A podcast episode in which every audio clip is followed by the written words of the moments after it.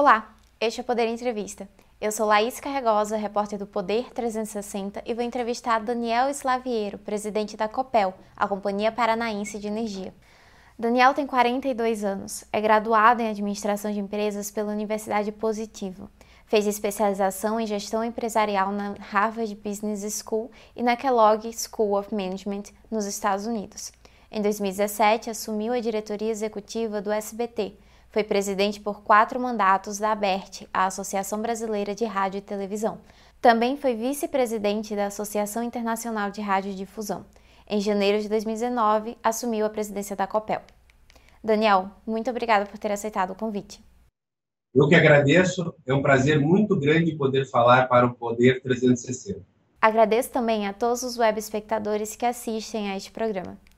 Essa entrevista está sendo gravada no Estúdio Poder 360, em Brasília, em 25 de novembro de 2022. Para ficar sempre bem informado, inscreva-se no canal do Poder 360, ative as notificações e não perca nenhuma informação relevante. Daniel, eu começo essa entrevista perguntando sobre a privatização da Companhia Paranaense de Energia, a Copel. O processo teve tramitação relâmpago na Assembleia Legislativa do Paraná. A proposta foi apresentada em 21 de novembro, aprovada em primeiro turno no dia 23 e em segundo turno no dia seguinte. A que o senhor atribui essa rapidez? Primeiro que o processo legislativo ele seguiu todos os trâmites legais e é, o regimento da Assembleia Legislativa do Paraná. Esse é o primeiro ponto que cabe um registro. Tanto que isso foi discutido ao longo desta semana no Judiciário e não teve guarida. A segunda questão, a dinâmica política, legislativa, eu não tenho como me manifestar, né, porque a nossa avaliação é uma avaliação técnica, do ponto de vista da COPEL. Eu posso dizer pela COPEL a necessidade, a importância e a urgência da, do tratamento desse assunto é porque a companhia tem um encontro marcado com a realidade no dia 10 de dezembro de 2023, que é o data limite para o pagamento do bônus de outorga de Foz do Areia. Foz do Areia é a nossa maior usina de geração, 1,6 giga, e ela equivale a pouco mais de 30% da capacidade de geração da Copel e representa e contribui com 450 milhões de EBITDA por ano para a nossa empresa. Então, é, hoje, pela pela regra e pela normativa, a companhia poderia tinha duas opções.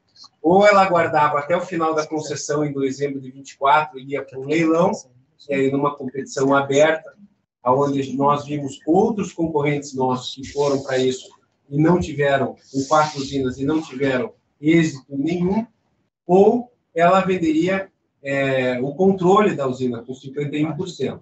Então, esse era o cenário básico. Agora, com a chegar com essa possibilidade e alternativa da corporação, a Copel pode exercer integralmente e manter o seu maior ativo de geração dentro do portfólio da Copel, que é, evidentemente, agora a nossa prioridade. Então, esse processo ele tem que, de, de, de capitalização e de transformação da Copel numa corporação, ele tem que ocorrer até o quarto trimestre de 2023, mais especificamente início de dezembro, nós vamos trabalhar junto com o acionista controlador para preparar e tomar todas as providências para que isso seja feito e a Copel, como eu falei, mantenha eh, esse ativo, que é um ativo tão estratégico para a companhia e para o setor elétrico. O Tribunal de Contas do Paraná ainda precisa aprovar o processo para a privatização da companhia. Na sua avaliação, quais as chances de ter o aval ainda este ano? Não, não, não. Isso nós agora, a partir da semana que vem, né, o CCE e a Casa Civil vai começar a organizar, ele vai precisar, inclusive, de assessores externos, assessores financeiros para ajudar num processo aí de, de, de valuation, né, no processo aí de estruturação disso.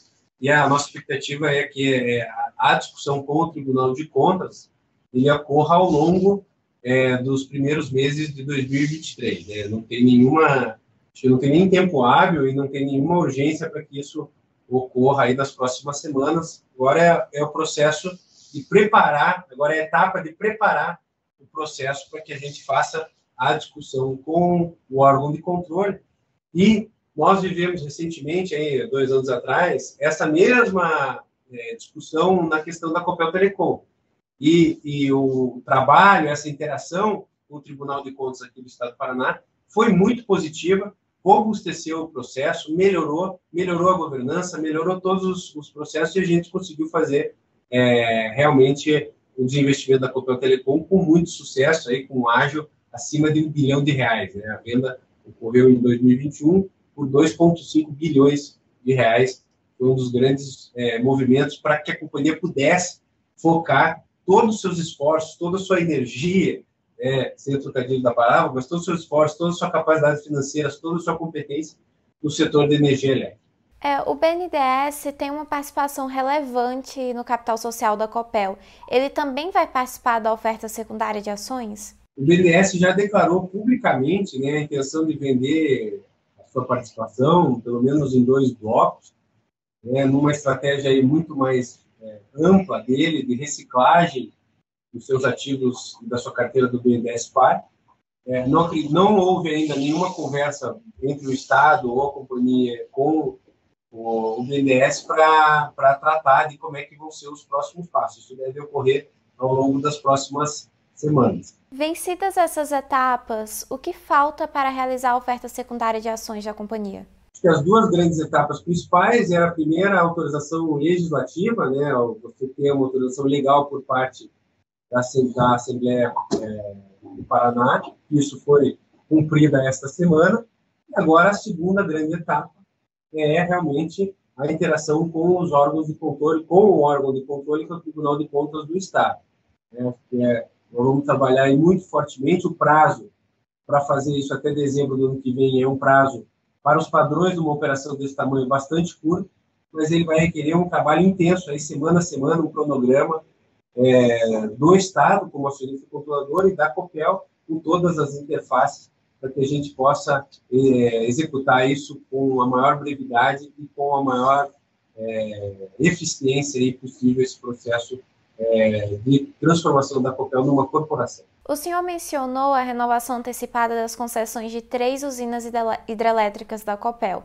É, o Ministério de Minas e Energia já publicou portaria com as condicionantes da usina Foz do Areia, que é o principal ativo da empresa. Falta um segredo e Salto Caxias.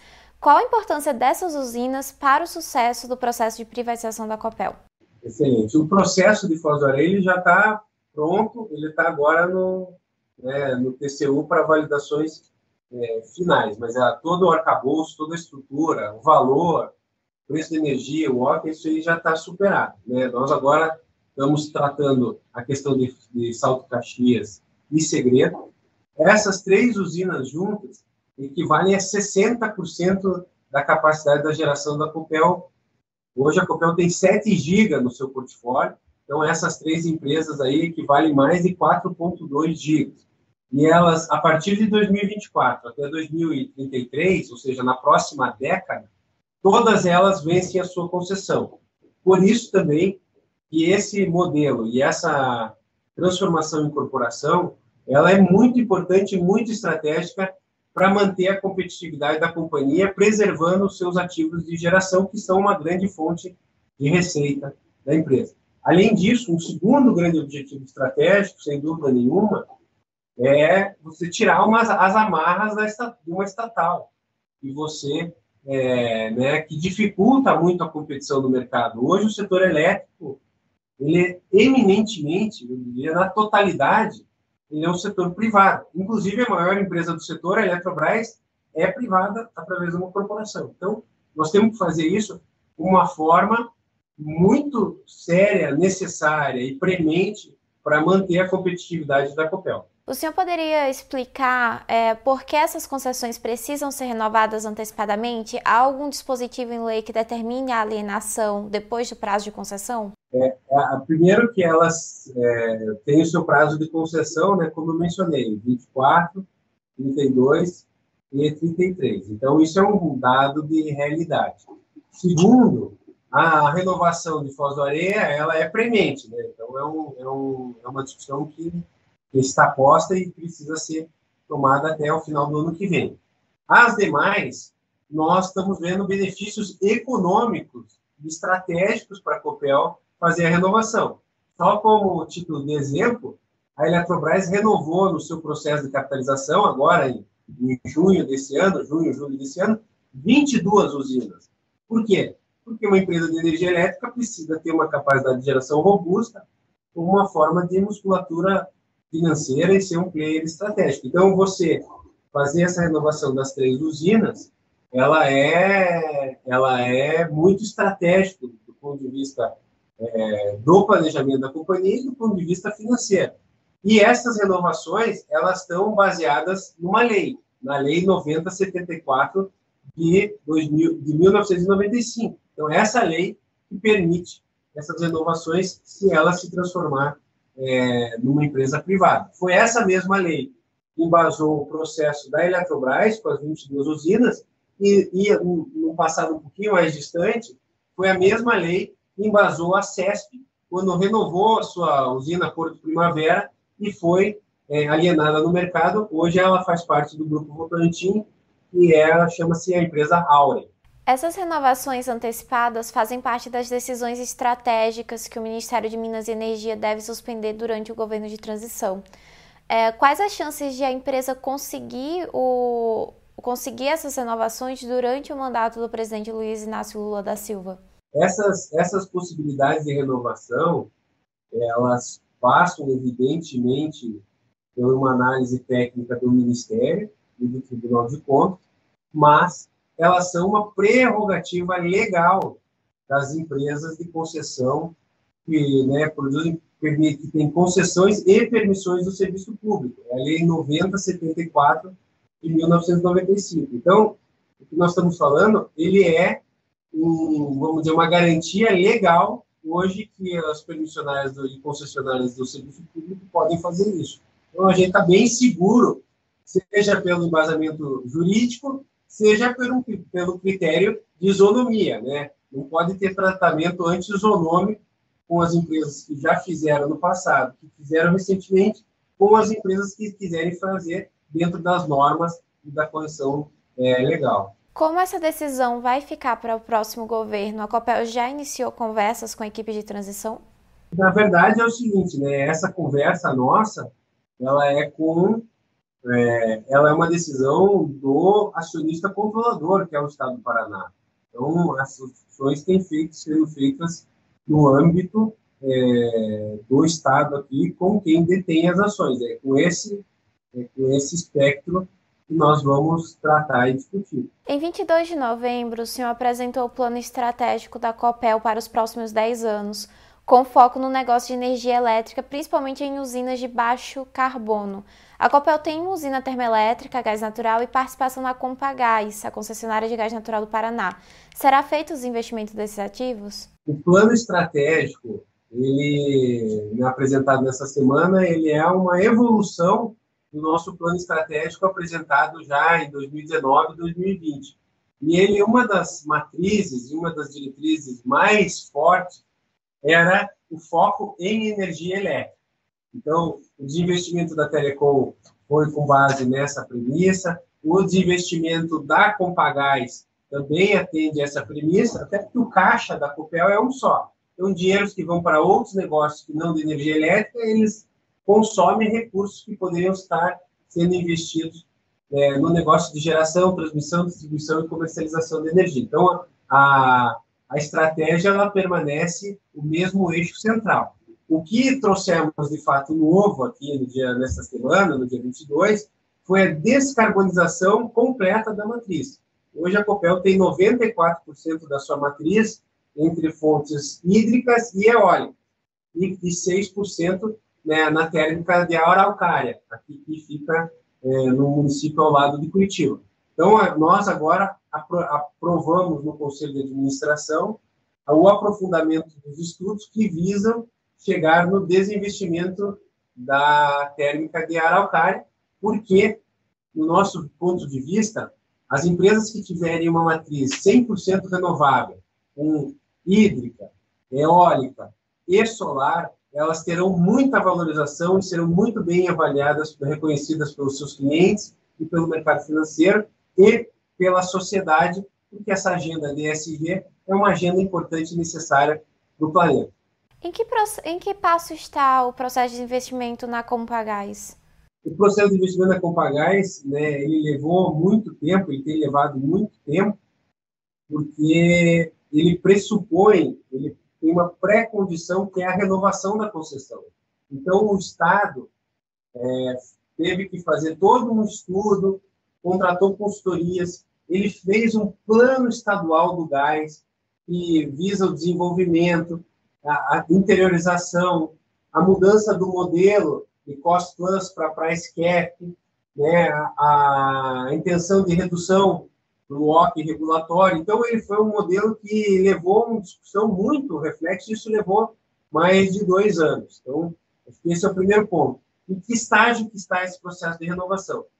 O governo fez uma audiência pública em fevereiro, em que ele deu os contornos principais da nova concessão, um bônus de outorga de 508 milhões, um CAPEX ao longo do período de 30 anos de 2,5 bilhão, uma mudança, como eu falei, no, no formato aí para price cap, que é o modelo mais moderno, uma taxa de, de remuneração WOC aí um pouco acima de 9%, e a nossa expectativa é que é, todas as contribuições, todas essas é, que foram ouvidas, a, a, o setor produtivo, a sociedade, todas as partes, ela venha na, né, a conclusão disso venha na, na, no contrato que deverá ser apresentada a governança disso até o final do ano. Entre as áreas de alocação é, de capital da Copel, há o objetivo de investir em linhas de transmissão de energia.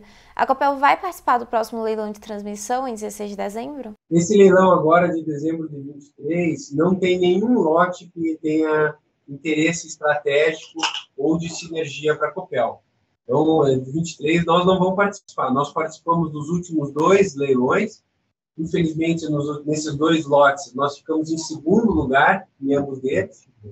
23, é 22. Eu estou falando desse leilão de dezembro de 22 aqui, nas próximas semanas, né?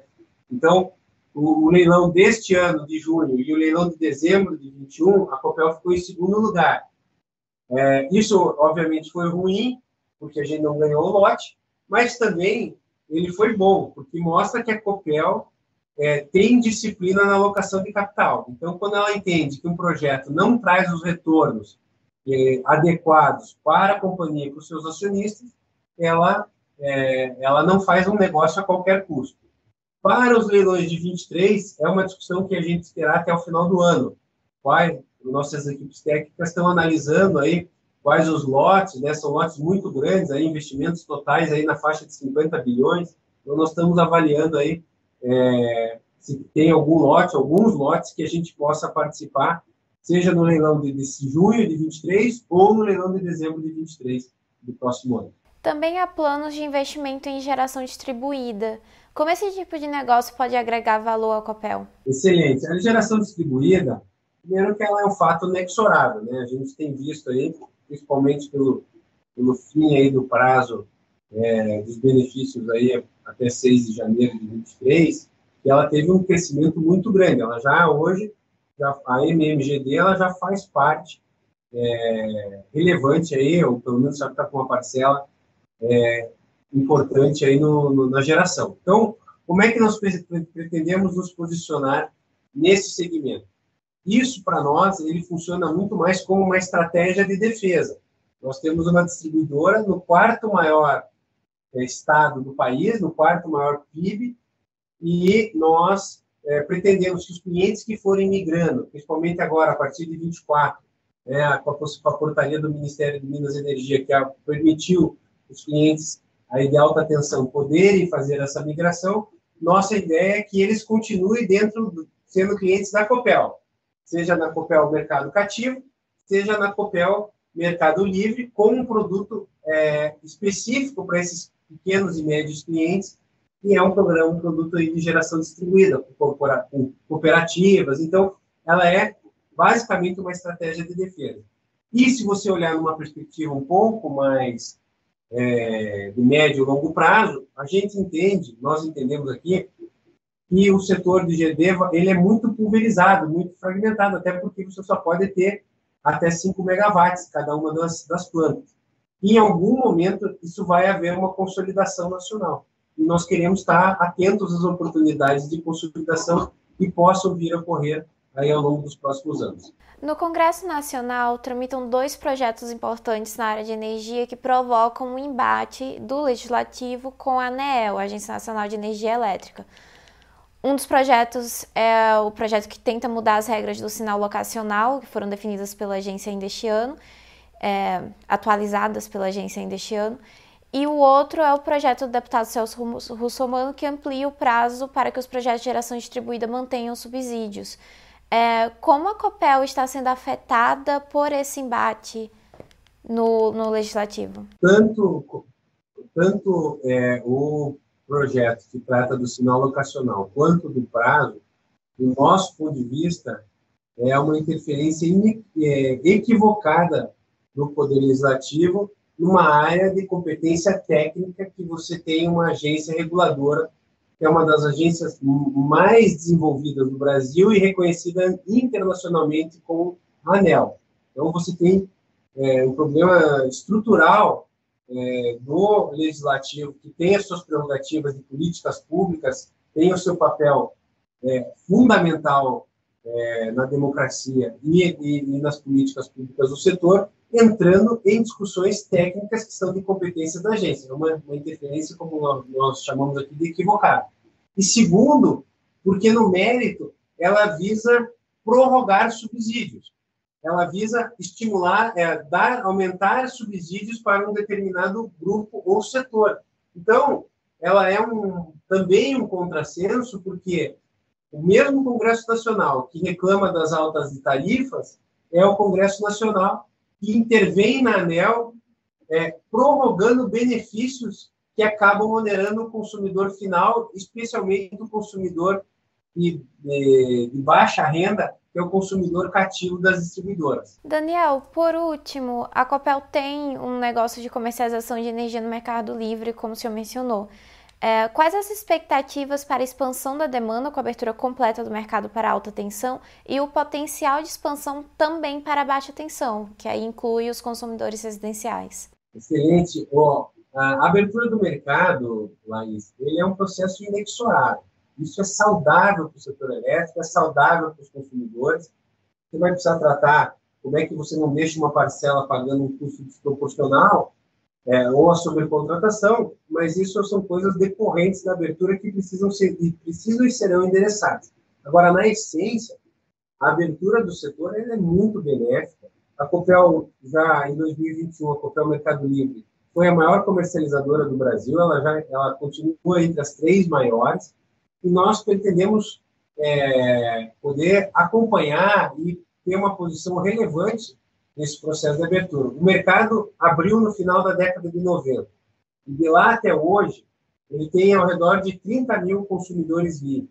Daqui para frente, a partir de 24, possivelmente 26 e 28, pelo menos até 24, com a portaria 50 do Ministério, você terá mais 70 mil consumidores livres no mercado. É, você tem aí quase triplicando, praticamente triplicando o tamanho da base. Como é que as empresas vão se preparar? Com duas coisas. Primeiro, tendo garantia de entrega. Então, uma empresa robusta, sólida, com um parque de geração com a Copel, ela tem a segurança, os nossos clientes e parceiros têm a segurança que a energia comprada da Copel será entregue no curto, médio e longo prazo. E o segundo ponto é que você vai ter que fazer um processo amplo de transformação digital e de, de atendimento via plataforma, via serviços digitais, a exemplo do que aconteceu no setor bancário, para que você dê vazão a esse volume grande é, de, de, clientes que vão ter uma carga é, individual muito baixa. Chega ao final esta edição do Poder Entrevista. Em nome do Jornal Digital Poder 360, eu agradeço a Daniel Slaviero. Eu que agradeço. Muito obrigado pela entrevista, Laís, e meus cumprimentos a todos vocês do Poder 360 pelo excelente trabalho aí de jornalismo e de informação que vocês fazem para todo o Brasil. Agradeço também a todos os web espectadores que assistiram a este programa. Essa entrevista foi gravada no Estúdio Poder 360, em Brasília, em 25 de novembro de 2022. Para ficar sempre bem informado, inscreva-se no canal do Poder 360, ative as notificações e não perca nenhuma informação relevante. Muito obrigada e até a próxima!